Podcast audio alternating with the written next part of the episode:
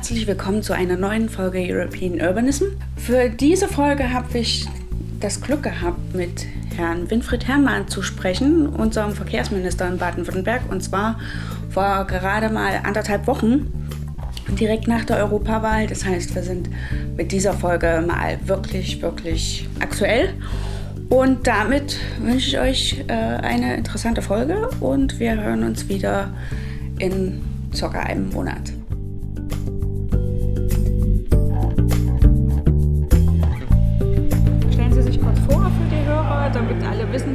Sind. Und dann gehen wir zu den Fragen. Also spricht zu Ihnen Winfried Herrmann, Minister für Verkehr des Landes Baden-Württemberg. Und Sie machen das schon seit acht Jahren, habe ich Genau, vor ungefähr acht Jahren bin ich Minister geworden. Und äh, was haben Sie vorher gemacht? Sind Sie vom Fach sozusagen oder ist es eher nicht? Ja, ich mache schon ziemlich lange Verkehrspolitik. Ich war ja vorher im Bundestag, war da im Verkehrsausschuss, war am Schluss auch Ausschussvorsitzender. Insofern bin ich, glaube ich, ein gelernter Verkehrspolitiker. Jetzt ist es so, wir haben heute den 27. Gestern war Wahl in Europa, beziehungsweise halt auch für uns hier in Baden-Württemberg. Und es gab ja durchaus Änderungen. Hat das Einfluss auf die Verkehrsgestaltung in Karlsruhe oder beziehungsweise eigentlich in ganz Baden-Württemberg? Also ich habe mich natürlich sehr gefreut über dieses Ergebnis, weil Sie gerade Karlsruhe gesagt haben. Karlsruhe ist ja wirklich auch ein ziemlich starker Wechsel auf kommunaler Ebene in Sicht, also die Grünen als stärkste Fraktion. In Mannheim das Gleiche, in Stuttgart auch, Region Stuttgart auch. Also die Grünen haben mächtig zugelegt und meine Deutung ist so, dass die Grünen damit auch den Auftrag bekommen haben, insbesondere von den jungen Wählern. Das ist ja sehr eindeutig gewesen. Wähler unter 30 haben ganz überproportional grün gewählt und haben ein klares Anliegen, mehr Klimaschutz mhm. und wirksame Klimaschutzpolitik. Und das äh, stützt natürlich auch mich und meine Politik, denn ich habe immer gesagt, es geht nicht nur um Mobilität, sondern es geht um klimafreundliche Mobilität. Und das ist eine ziemliche Herausforderung. Da müssen wir noch richtig viel tun. Was müssen wir zum Beispiel tun? Also ich weiß, es gibt vom Land äh, einen Klimaanpassungsplan. Ich weiß nicht, ob der inzwischen erneut aufgelegt ist, weil vor zwei Jahren oder so wurde der mal bei uns in Karlsruhe vorgestellt und da fehlte Verkehr irgendwie völlig.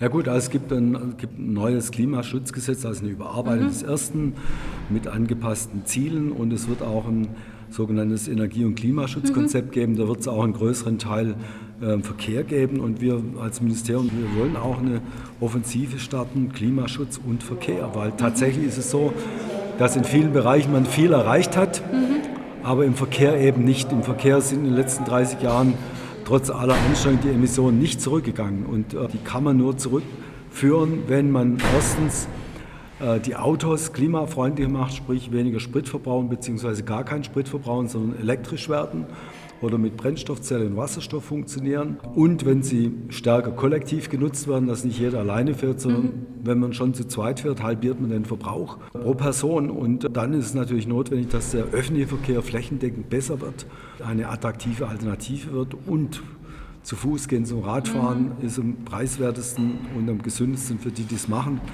und hilft auch der Stadt und der Lebensqualität. Ja, wir haben ja im Südwesten ist ja relativ warm, um es mal so auszudrücken, was dann auch zu Hitzeperioden führt. Das hatten wir letztes Jahr im Sommer. Äh, wird das dann auch angepasst, zum Beispiel von den Autobahnen, äh, von den Decken, weil die haben ja letztes Jahr angefangen zu fließen, der Asphalt. Gibt es da schon Pläne oder? Den Plan gibt es schon lange. Wir, wir setzen ihn schon um. Wir haben ja, nachdem das vor zwei Jahren zum ersten Mal passiert ist, haben wir ja Konsequenzen gezogen, weil wir gesagt haben, das wird nicht nur einmal passieren, mhm. sondern man muss mit heißen Sommern rechnen. Und jetzt haben wir erstens sogenannte Dehnfugen in die, äh, es war ja nicht der Asphalt, äh, der das Problem war, sondern es waren die Betonplatten, die sozusagen sich wechselseitig hochdrücken und wie aufplatzen und, und Blow-ups haben mhm. und die dann hochgefährlich sind. Und wir haben schon einen größeren Teil äh, ersetzt durch Asphalt und wir haben dort, wo wir es nicht ersetzt haben, haben wir sozusagen Fugen, mhm. also den Fugen eingebaut mit Asphalt. Das sind natürlich nicht zwei Zentimeter, sondern eher 50 Zentimeter, also dass es also okay. wirklich den Möglichkeiten gibt. Und wir haben ein quasi Sanierungsprogramm aufgelegt über mehrere Jahre, um das Problem dauerhaft zu beseitigen. Sehr gut. Dann ist es so, wir haben in Baden-Württemberg ja nicht nur ähm, sehr, sehr grüne äh, Stadtparlamente jetzt in Zukunft, sondern wir haben ja auch Automobilindustrie. Und da gibt es ja auch diese, diese Widerspruch irgendwo in sich, weil die momentan noch auf konventionelle Antriebe setzen. Haben Sie da für sich sozusagen so einen goldenen Weg gefunden, wie man das miteinander verschränken kann? Oder, oder gibt es da eher so Diskussionen des Öfteren? Also wir haben ja als Land auf Initiative des Ministerpräsidenten mhm. Kretschmann einen Strategiedialog mit der Automobilwirtschaft eingeleitet und die Grundeinsicht ist, nicht nur aus Klimaschutzgründen, sondern auch weil der Verkehr ja auch nicht mehr so richtig gut funktioniert, und weil sich die Welt verändert. Mhm. Weltweit gibt es Entwicklungen in Sachen autonomes Fahren, elektrisches Fahren. Und wenn wir in Deutschland an unserem Diesel festhalten, dann ist das nett, aber global gesehen wird uns das yeah. nicht weiterhelfen, yeah. weil gibt Länder, bei denen spielt der Diesel praktisch heute schon keine Rolle mehr und mhm. da retten wir den Diesel auch nicht, wenn wir ihn fahren. Yeah. Denn die deutsche Automobilindustrie, die baden-württembergische, lebt vom Export.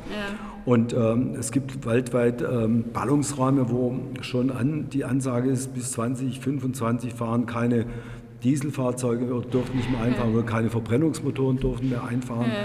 Das heißt, da ändert sich viel und wir müssen dazu beitragen, dass sich unsere Industrie ändert und die sind auch dabei. Also Mercedes hat jetzt eine anspruchsvolle Strategie, selbst Porsche hat jetzt einen, mhm. einen, einen elektrischen Porsche aufgelegt in eine Fabrik, die klimaneutral produziert. Oh, und, und, auch äh, Mercedes, äh, Daimler hat sich das vorgenommen, Audi auch, die gehen jetzt alle in die Richtung Elektromobilität und autonomes Fahren und zwar massiv mit viel Geld. Das ist auch gut so. Jetzt müssen wir nur dafür sorgen, dass nicht alles beim Alten bleibt, nur der Motor ausgetauscht wird, sondern wir müssen natürlich auch einen Wechsel hinbekommen zu mehr öffentlichen Verkehr, mehr selbstaktiven Verkehr, gehen, laufen, äh, Fahrradfahren und dann eben bessere kollektive Nutzungsformen ja. beim Automobil, sodass wir insgesamt auch weniger Automobile in den Städten vor allen Dingen haben, denn auch ein Elektroauto braucht viel Platz und auch ein Elektroauto braucht Schneisen und wir brauchen einfach wieder mehr Platz zum Leben. Ja. Und dann, ich meine, Ladekapazität ist ja auch nicht endlos da. Also ich meine, genau. wenn dann alle zur selben Zeit ziehen, dann geht auch das Netz in die Knie. Also es ist gut zu wissen, dass die Automobilindustrie sozusagen aufwacht in Deutschland, habe ich den Eindruck. Der ITF hat jetzt momentan eine neue Studie rausgebracht, wo die gesagt haben, bis 2050 wird weltweit die Mobilität noch um 60 Prozent zunehmen und zur selben Zeit muss man ja die CO2 mhm. reduzieren. Jetzt ist es so, Verkehrsministerium macht schon sehr viel, auch in Bezug auf die Dienstflotte.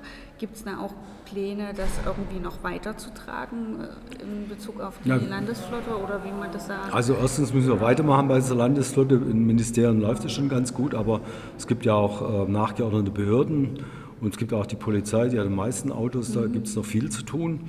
Und natürlich geht es auch darum, dass die Wirtschaft sich umstellt. Und äh, das muss auch, das ist nicht, sozusagen nicht der Job des Landes, den Fuhrpark von Firmen umzustellen. Mhm. Das müssen alle haben Verpflichtung am Klima, zum Klimaschutz beizutragen. Das ist übrigens auch in dem Strategiedialog, mhm. da ist Wirtschaft, Wissenschaft, Zivilgesellschaft, Gewerkschaften, ja. Ja. alles sind dabei, weil das ein Projekt von allen und für alle ist. Und, und die müssen halt alle für Umsteigen sorgen. Oder die kommunalen mhm. Parlamente müssen jetzt dafür sorgen, dass halt die Mehrheiten beschließen, dass zukünftig Elektrobusse angeschafft ja. werden oder Hybridbusse.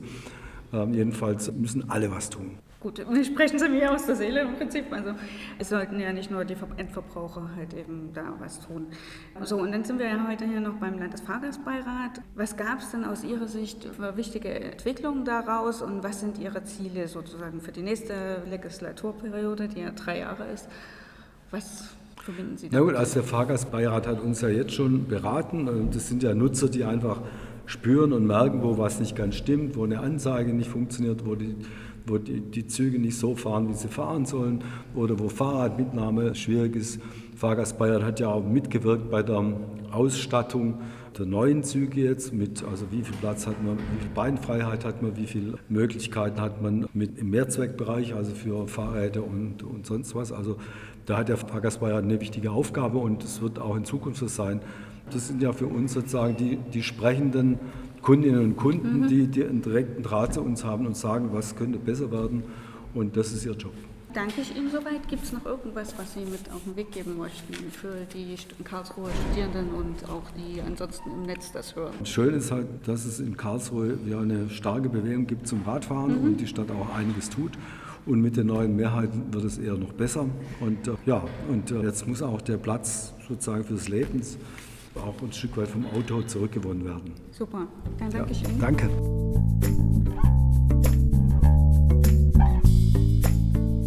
Das war eine neue Folge von European Urbanism.